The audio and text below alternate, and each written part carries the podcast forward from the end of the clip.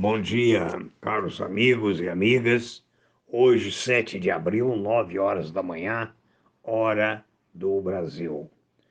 As informações que eu passarei a seguir, aqui, professor Aécio Flávio Lemos, conforme já de hábito diário, as informações que eu vou passar para vocês é uma busca de orientação para você operar no mercado.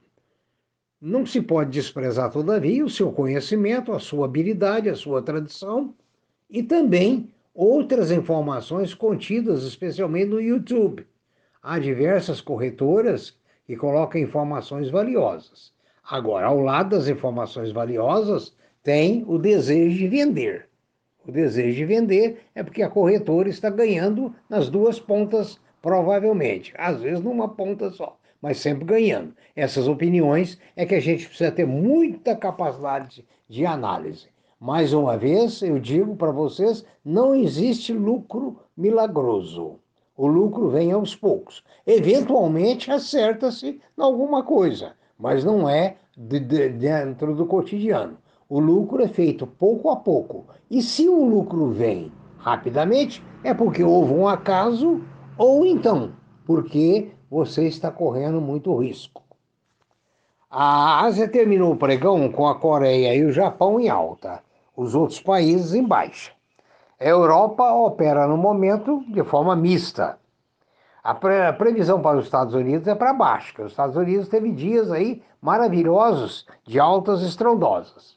A previsão para o Brasil também é de baixa, apesar de que a Vale e um ou outro papel pode segurar um pouco o índice, porque o peso deles é muito forte e o volume da Vale, a venda de ações nominativas, isto é, ações com direito a voto, é muito grande. Né? Esse número de ações que ele está comprando. Né? Então, o que acontece é que a pressão é realmente muito grande. O dólar opera na casa de 5,59, 5,60 é previsto que o dólar até abaixe um pouco, porque ah, em relação ao real, que o real valorize. Não que haja mérito interno do Brasil, mas porque há ingresso de capitais estrangeiros em lugares que há boa oportunidade de negócio no Brasil. O petróleo opera é, mais ou menos estável em 63,40. Eu me refiro ao Brent em Nova York.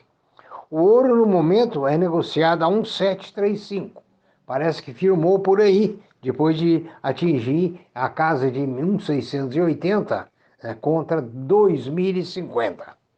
Os metais duros estão todos em baixa. As commodities seguem no momento de forma mista. No Brasil, se fala muito agora que sobre a aprovação do Senado para a compra de vacinas pelas empresas para agilizar mais a, a vacinação, que é a arma principal para a retomada do desenvolvimento. Interesse do cidadão, da empresa e, eu creio que do país. Eu não sei se os particulares, as empresas, vão conseguir fornecedores para essas vacinas. Essa é incógnita porque existe uma escassez natural de vacinas no mundo. Pode ser que surja um mercado aí de um mercado negro de preço. Pode ser. Né? A outra coisa que continua pesando no Brasil é o problema do orçamento irreal. O orçamento para 2021 é irreal. Então, estão procurando ver se conseguem conciliar a irrealidade com a realidade. Né? O que é muito difícil na pátria amada e idolatrada do salve, salve quem puder. O ponto extremamente negativo aqui é o fato de ontem ter, segundo informações, eh, tido 4 mil mortes pelo Covid. Né? Isso segundo as informações que a gente coloca alguma coisa em dúvida, né? porque ah, no Brasil as coisas não estão tão, digamos assim, é, confiáveis. Nos Estados Unidos, a preocupação são as variantes do Covid.